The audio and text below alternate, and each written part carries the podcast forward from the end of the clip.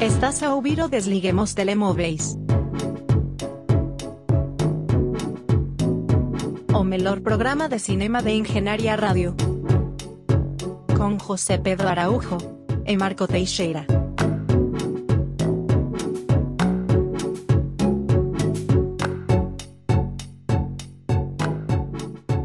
Sejam bem-vindos a mais uma semana de Desliguem os Telemóveis na Engenharia Rádio.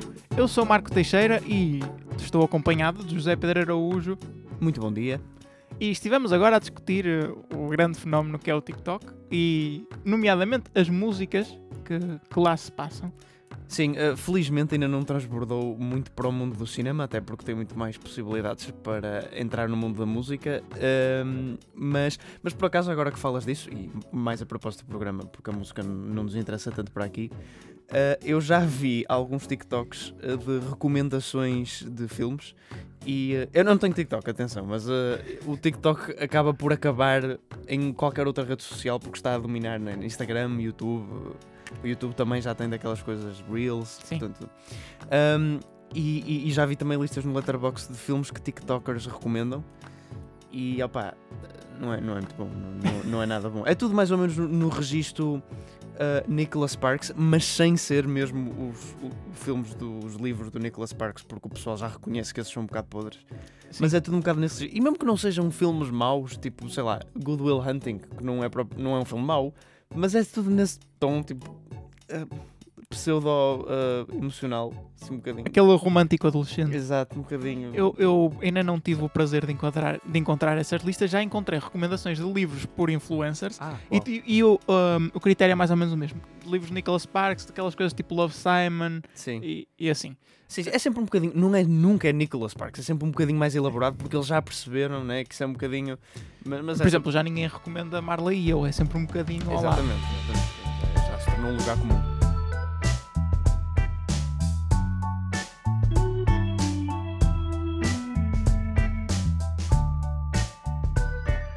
Temos que passar para os filmes e vamos começar com Space Jam, Uma Nova Era. Um, este é um filme que eu diria que tem sido bastante antecipado. Se bem que esta é uma fanbase que me confunde um bocado, porque eu nunca sei quem é que gosta verdadeiramente de Space Jam. Eu sei que tu tens um exemplo para me dar, uh, no entanto, eu acho sempre muito sempre que é um filme já tão antigo um, e que já não tem muito a ver com a geração atual acho que não tem muito a ver com a nossa geração, por exemplo. Um, e é um conceito estranho. Portanto, eu não sei muito bem a quem é que este filme apela. Olha, eu acho que maioritariamente apela aos miúdos que cresceram nos anos 90. Acho que, primeiro porque o Space original sai nos anos 90 e é difícil arranjar um filme mais anos 90 do que aquilo. Uh, sai numa altura onde os Looney Tunes estavam a, a, ter tipo um pico de popularidade, coisa que não está a acontecer agora. Uh, e o Michael Jordan também estava a ter um, bem, ele já estava em, em fim de carreira, mas, mas, uh, mas não deixava de ser extremamente popular. Uh, um bocadinho também como o LeBron James está para este filme. Que, já agora, para quem não sabe, é a estrela deste filme.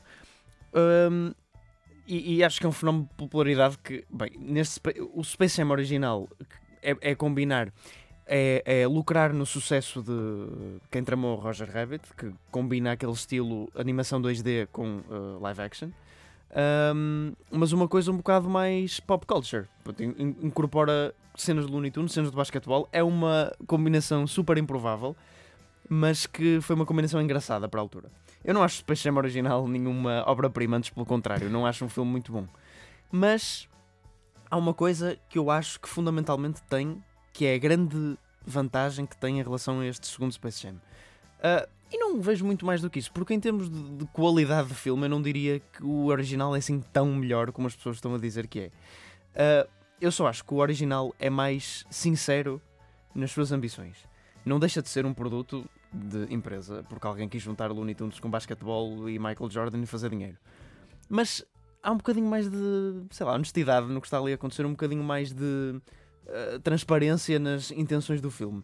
Eu digo isto porque Space Jam, uh, uma nova era, é um anúncio de duas horas. Não há volta a dar a isto. Ele é um, isto é um anúncio de duas horas. É assustador. Mas um anúncio a quem? A HBO e a Warner Brothers. Uh, e, e houvesse dúvidas, pronto, a HBO ainda, ainda passa um bocadinho despercebida no que toca a dizer as letras HBO, não no que toca a intellectual property. Mas no que toca a dizer Warner Brothers, eles esforçaram-se para dizer o máximo de vezes possível.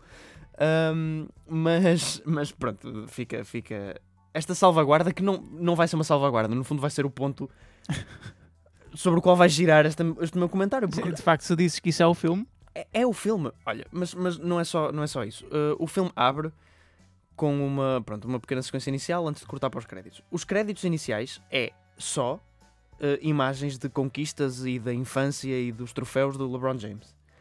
Uh, e portanto, eu penso, ou vou ver uma biografia muito foleira já agora de LeBron James, ou eu estou a ver, parece que estou a ver um, tipo, um segmento da ESPN a louvar um dos melhores jogadores da NBA de todos os tempos e eu, pronto, ok. É que o filme original era mais focado, tipo, Michael Jordan era um veículo para representar o basquete. E sim, havia umas piadas com facto de ele ser popular e de ser o Michael Jordan e estar ali, pronto. Mas nada muito óbvio. E aqui parece que, que quase que estão a agradecer na, na, nos créditos iniciais por ele ter eh, aceitado juntar-se a isto. Um, que se não fosse os baldes de dinheiro que lhe devem ter pago, bem que lhe deviam ter agradecido, porque uh, este filme é um bocado. uma tragédia. E depois, a, a, maneira como é introduzida as personagens dos Looney Tunes, uh, como isso acontece no primeiro filme, é tipo, ele cai num buraco e vai ter ao, mundo dos Looney Tunes. Pronto, é assim mais straightforward. Aqui não. Aqui. Ai meu Deus do céu. Aqui há um AI que é o Don Cheadle, portanto, o ator Don Cheadle, Sim. que é o vilão deste filme que é péssimo. Não consigo pôr em palavras o quão péssima a performance dele é, o quão péssimo o vilão é, quanto estúpido. Pronto, ele é um AI que, que, que é ele um robozinho de, de, animação estranho que se parece uma personagem fofa que é horrível. Um, o objetivo deles é, eles trabalham para a Warner Brothers e fazem isso muito claro também. São um AI desenhado pela Warner Brothers e o objetivo deles é tipo uh, escanear o LeBron James para o usar como como intellectual property também para, para usar em qualquer filme que, que queiram. Tipo, Sim. oh meu Deus, fazer um Game of Thrones. E, e, quando eu digo fazer um Game of Thrones, não é uma maneira de falar. Eles dizem mesmo Game of Thrones e todos estes nomes. Um, com o LeBron James e não sei o que, blá blá blá.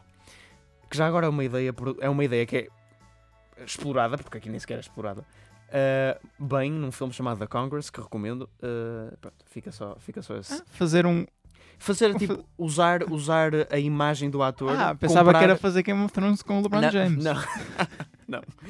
Comprar a imagem de um ator para usar. Okay. Tipo, com, comprar, comprar os direitos dele, no fundo. Isto, isto faz nascer em mim uma dúvida e presumo que lá em casa também. Mas então, se isto é um anúncio à Warner Brothers, a Warner Brothers vai ser o vilão? Uh, sim, mais ou menos, não é?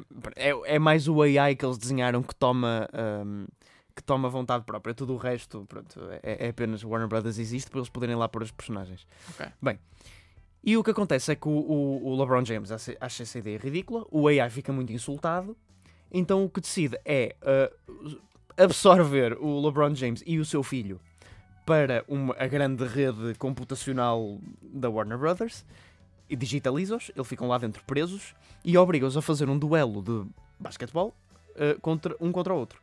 Então eles têm que arranjar equipas. Claro que o, o, o, AI está a favorecer uh, o filho e depois eles fazem uma aposta e se o LeBron James perder fica lá preso para sempre. Uh, e a equipa do filho tem tipo. Porque também há todo um subplot sobre o filho querer ser uh, designer de jogos e o pai só querer que ele faça basquetebol e o pai ignora as ambições e os sonhos dele. Isso é uma coisa muito estúpida, muito, muito lugar, muito clichê. O argumento a partir deste ponto, é exatamente igual ao do primeiro. É, é uma estrela de basquete a tentar arranjar uma equipa de basquete para ganhar a uns seres estranhos, que no primeiro eram seres espaciais. Neste, neste nem sequer porque é que chama Space Jam, porque isto passa-se no computador, devia se chamar tipo Cyber Jam ou assim. Um, e ele a tentar, pronto, no fundo é isso. Uh, e ele vai tentar uh, uh, buscar uma equipa, e aqui um, uma gigante parte de publicidade. Ele vai tentar buscar uma equipa e enumera uma série de personagens que estão associadas à Warner Brothers ou seja, tem o universo DC todo à disposição, Game of Thrones, essas coisas todas, e vai a vários planetas tentar encontrar essas personagens, uh, só que acaba por ficar com os Looney Tunes todos, porque ninguém quer ficar com ele. Um, Mas ele vai mesmo falar com as personagens dos outros universos? Opa, elas aparecem mais ou menos, ele nunca fala diretamente. Tipo, ele vai buscar o Super-Homem e afinal o Daffy Duck vestido de Super-Homem, mas depois o Super-Homem também aparece, efetivamente. É um misto de ideias estúpidas e essa, é, é literalmente só coisas a aparecerem e tu a apontar a dizer olha este, olha este. E fez-me lembrar nesse aspecto muito Ready Player One, uh, que é um filme que também vive muito disso. Mas que pronto, assim, em termos de tom era pelo menos mais coerente e, e ao menos o argumento não estava completo. Bem, é assim, não estava a copiar um filme que lhe precedeu, estava a copiar milhentos, mas, mas não interessa. Mas Space Jam é, é um carbon copy do original, mas com estas coisas que quer introduzir de, de, publicidade. É mesmo publicidade, não tem outra maneira de falar. Quando estamos no duelo de basquete final, uh, há uma série de espectadores que estão a ver o jogo, que são eles todos personagens de. Olha, é tanta coisa. Ao ponto, Marco, de aparecerem o, o gangue do Laranja Mecânica a ver o, o jogo. Sim, aparece neste filme. Ah, ah, ah, eles vão buscar tudo o que conseguem para todas as pessoas de todas as idades conseguirem reconhecer caras. É, é ridículo. Pronto, e depois também um, a única parte que eu gostei do filme, mais ou menos, foi no início, quando o, LeBron James é, entra no mundo dos Looney Tunes e a coisa passa 100% a animação 2D. E pronto, há, há, uma, há uma, não, mas usos daquelas coisas de animação 2D, daquelas coisas típicas de Looney Tunes engraçadas. Há umas piadas ou outras mais rápidas também engraçadas. Há uma, aquele, o da Martian, sabes, o marciano, estava, estava a mudar um, o raio uh, na arma dele e havia um. Era tipo Death Ray, Strong Ray, e havia um que era Charles, Ray. Eu, ah, há umas piadas rápidas que passam engraçadas. Mas depois há uma necessidade no final que já agora, a sequência final de, de, de batalha de basquete demora pai, 50 minutos, é interminável. Um, de renderizar tudo a 3D, porque sim, porque o vilão decide que sim. Uh, e os bonecos tipo, oh meu Deus, não, sou 3D. E, e quer dizer, tipo, isso vem do nada. Isso vem do nada, isso vem do nada e é mesmo só para tipo, ah, agora vamos para o 3D porque é fixe e as crianças gostam mais. Ah meu, é tudo o que tu não queres num filme. É, é muito mau. É um pedaço de publicidade gigante. É completamente sem alma. É um produto de uma empresa e não tem volta a dar. A única coisa positiva que eu tenho para dizer, pronto, para além deste bocadinho a 2D que eu gostei, é que LeBron James, apesar de ser uma, uma performance de um jogador da NBA e portanto não muito boa, é melhor do que eu estava à espera. Sendo que eu estava à espera de muito mal, até porque vi do trailer. Eu acho que LeBron James está melhor neste filme do que o Don Cheadle. Pronto, e fica isto. É o que eu tenho a dizer sobre Space Jam. Olha, uh, pergunto-te agora se queres descansar um bocadinho ou se queres passar já para outro filme que tu viste. Ah, vá, uh, vamos descansar um bocadinho. se calhar é melhor. Vou-te passar a palavra.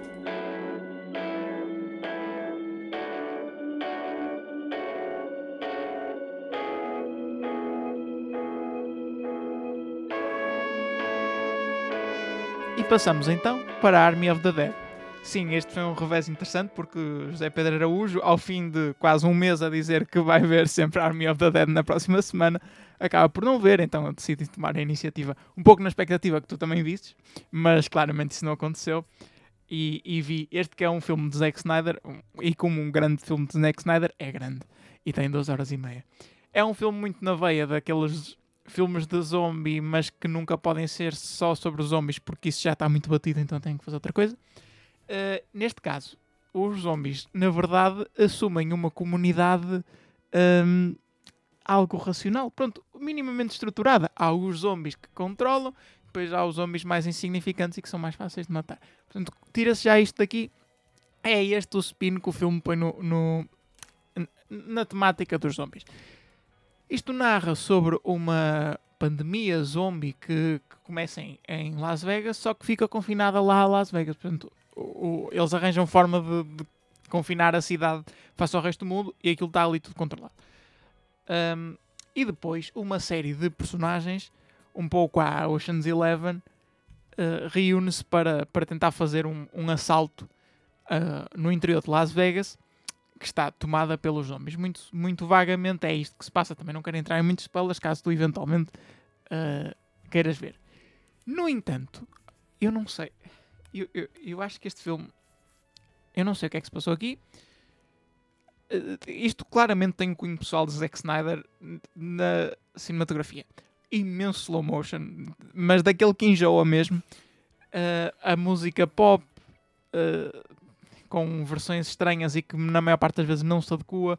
Mas parece que pegaram em todos os maus exemplos de momentos de Zack Snyder. Onde Zack Snyder exagerou nesse tipo de cinematografia e os juntaram todos num filme.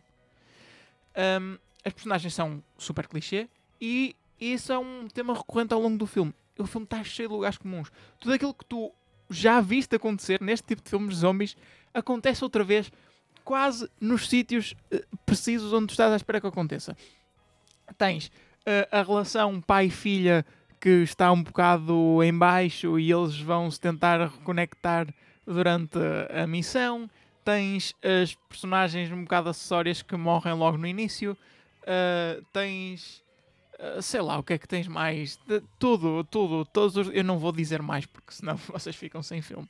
Mas todos os lugares comuns que se passam neste filme dos zombies acontecem.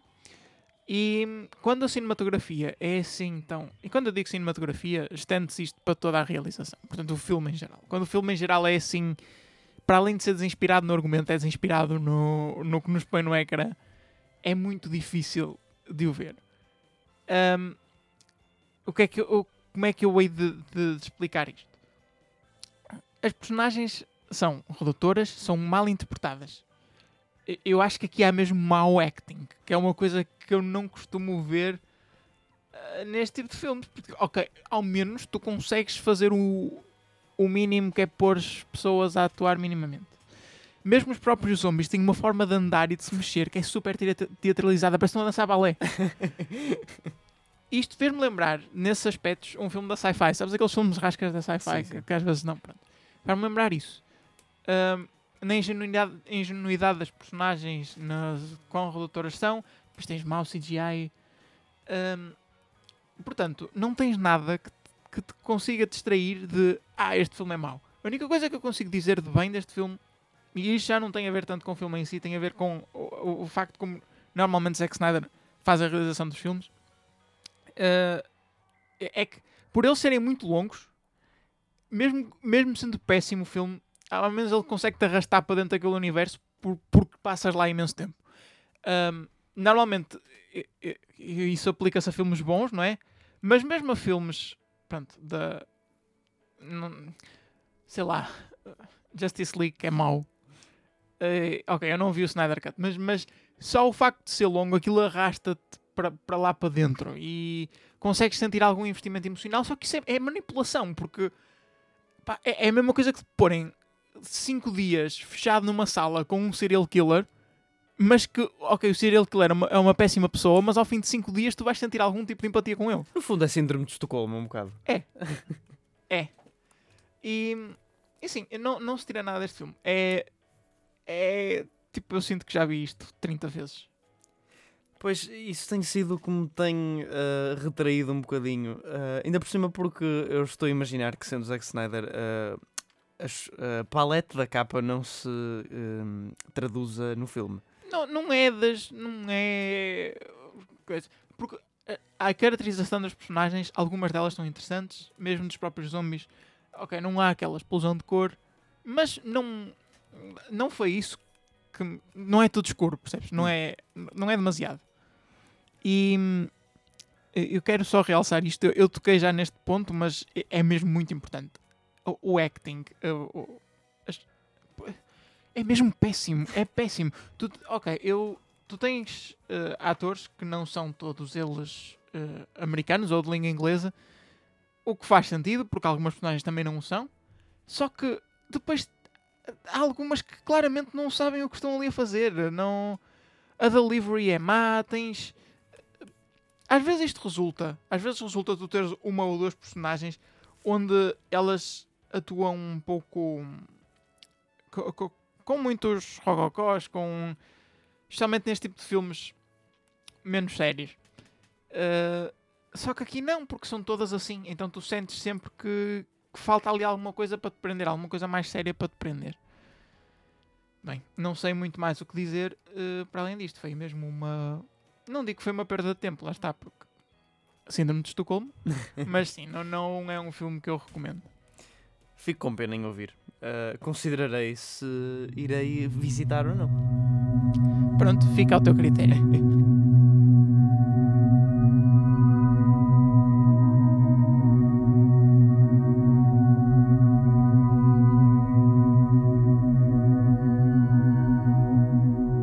Espero que tenhas descansado, porque agora vamos passar para Spiral, um novo capítulo de só.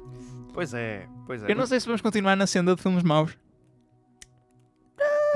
Olha, curiosamente, é assim, eu tanto para Space Jam, um novo nova era, Nova era. sim. como para Spiral, o novo capítulo de só, estes novos, eh, eu ia com expectativas baixíssimas. Pronto, Space Jam conseguiu ficar abaixo delas. eh, Spiral conseguiu ficar acima. Eh, porque, é assim, eu só vi um filme. Não, mentira, vi dois filmes do só. Vi o primeiro só de todos, que é legitimamente um bom filme, ainda que foleiro, mas é um bom filme. Um, e o Jigsaw, que é o último antes deste. Uh, é o oitavo filme, sendo que o Spiral é o nono. Uh, Jigsaw toma uma abordagem bastante diferente e Spiral volta muito, muito ao que é a raiz do original. Quer dizer, Jigsaw uh, toma uma abordagem como os últimos sós vinham, vem- tinham vindo a tomar. Que é focar-se muito mais nas armadilhas, tanto ao ponto que esse Jigsaw é uma hora e meia só de armadilhas para a sua escape room. Só armadilhas, armadilhas e pessoas a, a tentar escapar das armadilhas, novas salas, novas armadilhas, e no fim há algum tipo de relação, de revelação, pronto, que se liga com o universo, assim. Spiral é completamente diferente na abordagem, sendo que tenta ser muito mais próximo do original, ou seja, tem um- algumas armadilhas, este filme em específico tem quatro, portanto não tem muito, para uma hora e meia, quatro.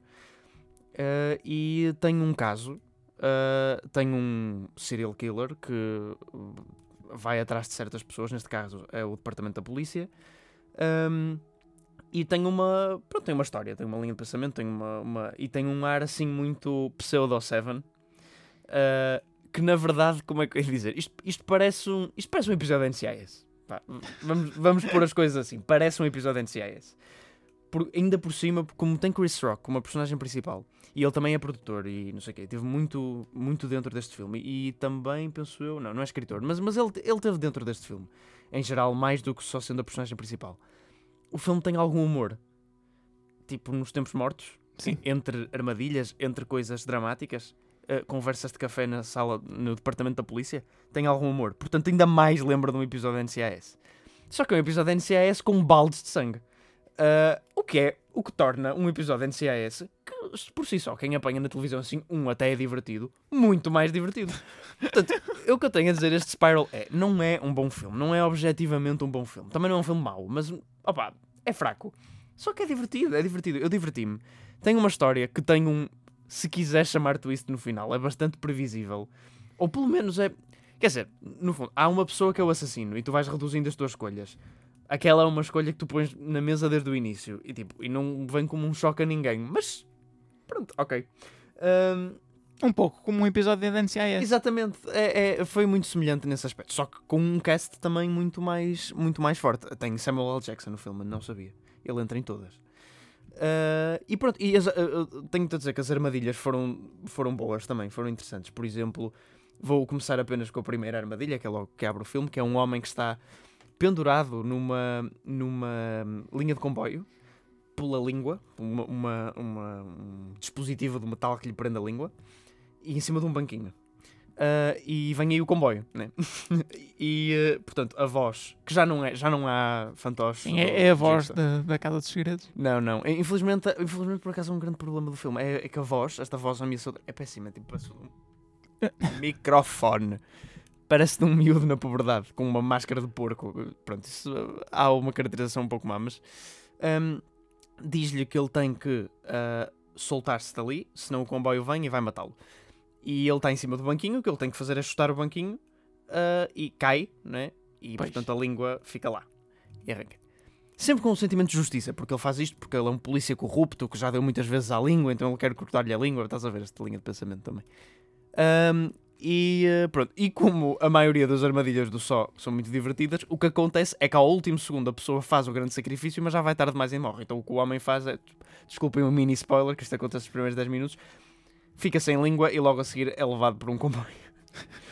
Ah, portanto, portanto, o humor quase que se estende por aqui. Sim, eh, eu Era o humor já quase se estendia para os últimos filmes de Sony. Sim, verdade, verdade. E eles, e eles têm vindo a ficar cada vez mais campy e, e abraçar cada vez mais isso. Eu acho que este, pronto, este, este, este franchise, pensei eu até agora que vivia muito da qualidade das armadilhas, mas o último Jigsaw, eu gostei mais deste do que o último Jigsaw, porque de facto ter virtualmente história absolutamente zero torna-me não interessado no filme. E aqui, pronto, tem alguma história, ainda que não muito boa ainda que muito batida. hum, manteve-me durante o filme. É uma hora e meia, portanto vê-se bem, é rápido. E tem algumas boas armadilhas. É assim, não é uma obra-prima, mas é o que esta saga é. E eu acho que cumpriu. Pronto. É um filme. Não recomendo ver. Uh, porém, uh, fãs da. Quem quer assim um filme ligeiro, ou ligeiro como quem disse, atenção, há bastante sangue, há bastante gore. Sim, pessoas a perder a língua e a serem levadas Sim, por comboios. Pronto, ok. Há aqueles, há aqueles momentos, e consegue, o filme também consegue, aqueles momentos de ai meu Deus, não vou olhar para o ecrã. Que é, que é o que se quer de um tipo de filme desse, é o que as pessoas vão à procura. Eu acho que o filme dá o que as pessoas vão à procura. Por exemplo, o que Space Jam não fez porque, porque dar nomes de personagens e, e coisas e de, de flashy cor, assim, só por dar, não é o que as pessoas vão à procura. Aqui, uh, apesar de não ser muito bom, acho que é o que um fã só está à procura. Eu acho que cumpre, é ok, é um filme.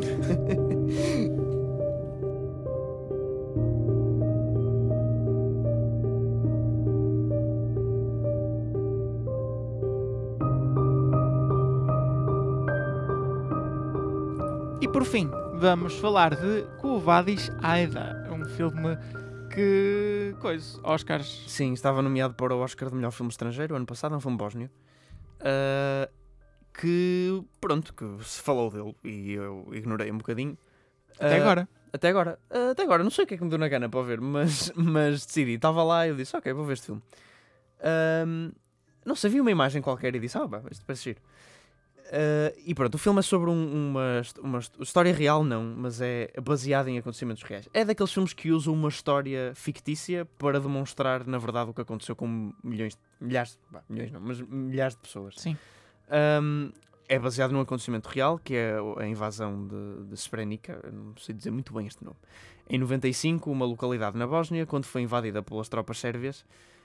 Um, Pronto, isto, isto, aconteceu mesmo e até mete personagens reais como o General Mladic, um, mas uh, o, o que acontece em concreto, pronto, é, lá está, é uma história que é, pode ser completamente real, provavelmente houve histórias muito semelhantes, a história em si não é necessariamente real, mas versa sobre uma tradutora, uh, na verdade ela é professora de inglês, mas é destacada para a ONU como tradutora entre bósnio e, e inglês, um, e ela tem um marido e dois filhos, e ela consegue. E, e, toda a gente naquela. em Srebrenica, nessa aldeiazinha da Bósnia, está à procura de asilo no, no, nesse centro da ONU, porque lá os sérvios não podem tocar, porque é o centro internacional eles têm graves sanções se o fizerem.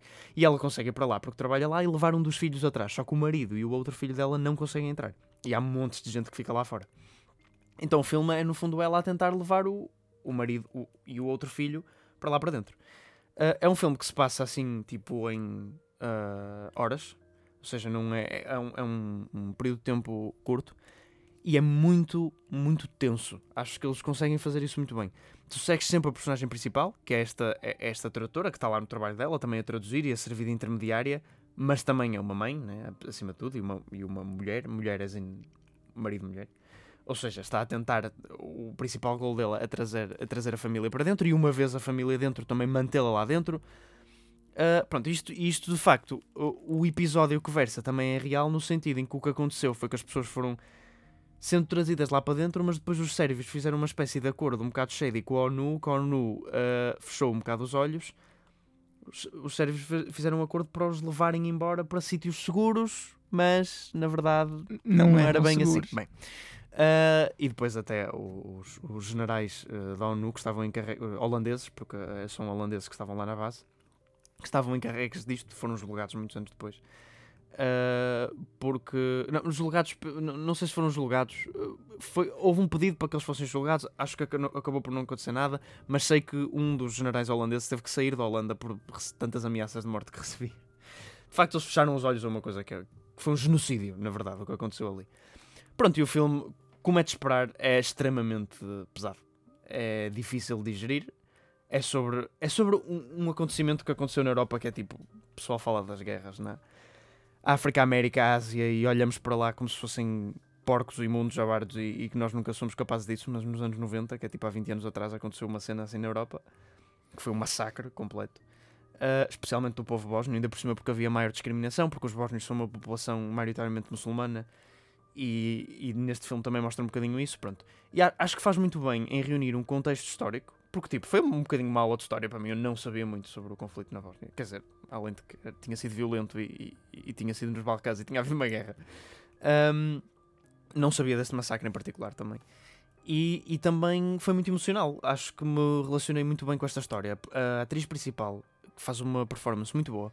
O filme tem um fim ah, espetacular ah, e, e, hum, consegue abordar estes assuntos sem nunca ser hum, lamechas, no fundo. É sempre ah, frio, mas ah, emocional. É frio, mas não é distante. Ou seja, a história já é, já é emocional o suficiente para tu te conseguires emocionar, não é Exatamente. preciso o filme. Aquilo quase que faz um relato do que acontece, mais ou menos. Se bem que, claro, também dá muitas cenas de, de protagonismo à, personagem principal, lá mais para o fim também para gritar, para, para ahm, sofrer com, com, com o que está a acontecer com a família. Ahm, mas, mas sempre sendo um filme. Opá, nem é bem frio que eu quero dizer, é bósnio.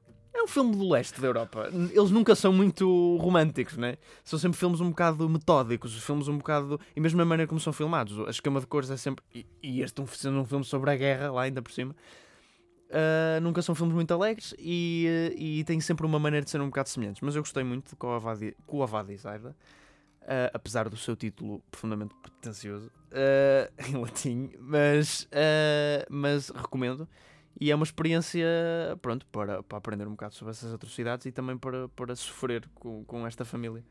Ahm, e está muito bem filmado também o filme, gostei da, da dinâmica. Quase que tu- é um filme em terceira pessoa. Tipo, és em jogo, estás atrás da personagem principal. Não é assim tanto, claro que vês a cara dela muitas vezes, mas, ah, mas ah, ah, ir atrás, vais sempre atrás da personagem principal, de um lado para o outro.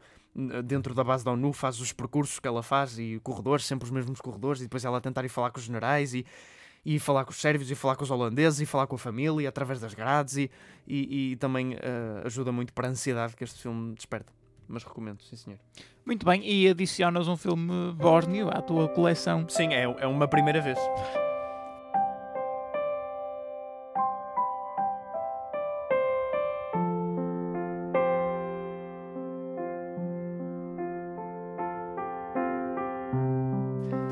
Concluir estes liguem os telemóveis, precisamos de falar dos vencedores de Cannes, porque não é só dos nomeados que nós falamos, temos também que mencionar os vencedores. Ahm, o grande vencedor foi Titan, que ganhou a Palme d'Or. No entanto, como é Cannes, há uma míriade de outros prémios. Eu vou-te pedir a tua ajuda para, para destacares um ou outro. Pois, eh, eu, bem, primeiro vamos falar um bocadinho da Palme d'Or. Eu fiquei surpreendido, até porque não foi um dos filmes que saiu de lá com melhores críticas. Não são más, certamente, mas não, não foi um dos melhores. E é o segundo filme da realizadora, que é uma coisa também de louvar, quer dizer, é, é cedo para receber uma Palme d'Or. Ahm, eu fiquei muito contente, porque era um dos filmes que eu mais queria ver de Cannes. Eu gostei muito da- do primeiro filme dela, o, o Raw. E fico muito feliz por esta senhora, que é inevitável chamar- chamar-lhe Júlia do Corno. Visto que ela se chama Julia Ducournau. Acho interessante, é um nome muito interessante. Ahm, mas pronto, mas fiquei feliz. Uh, Titan, ainda por cima, dizem que é, é assim um filme meio uh, perverso, tem um ar de filme de suspense, thriller, terror, que não é um, um género de filme que costumo levar uh, as honras mais altas deste tipo de festival. Claro que Cannes não são os Oscars e tem muito mais abertura para novos géneros, outros géneros de filmes. Não, não é novos, outros. Ahm, e ainda bem que o tenham. Uh, e fiquei muito feliz com a vitória de Titan. Estou muito, muito ansioso para ver este filme. Uh, ainda, ainda mais porque, como te disse, a sinopse até há pouco tempo era apenas a descrição do próprio do metal titânio. Sim. Um, entre outros prémios, uh, o melhor realizador vai para Leo Carrá em, uh, em um, Annette, um filme que também já tínhamos falado assim um bocadinho aqui, que abriu o festival, estava curioso em ver. Mais uma vez, não recebeu reviews por aí além. E Leo Carrá é um realizador muito enigmático, pelo menos do Holy Motors, o filme que eu vi dele. uh, é assim um David Lynch francês.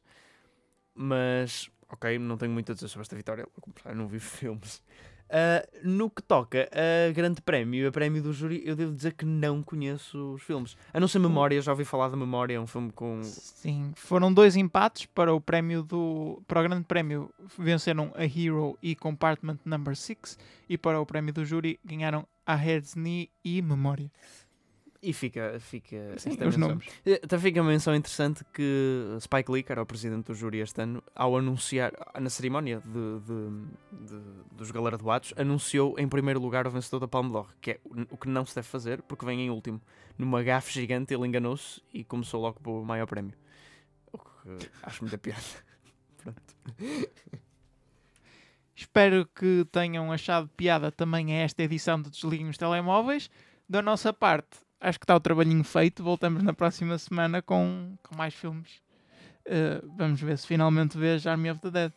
Agora já não vale muito a pena, né? Já temos o comentário. Agora vou esperar até 2024 para trazer uma reflexão sobre o filme uns anos depois, quando ficar um, um cult classic. Como todos os filmes do Zack Snyder têm tendência a ficar. Até Sucker Punch, que parece que partilha muitas coisas com o, o Army of the Dead que tu me disseste e é mau. Uh, se tornou um cult classic, portanto é só esperar por isso. E já sabem, podem voltar a ligar os vossos telemóveis.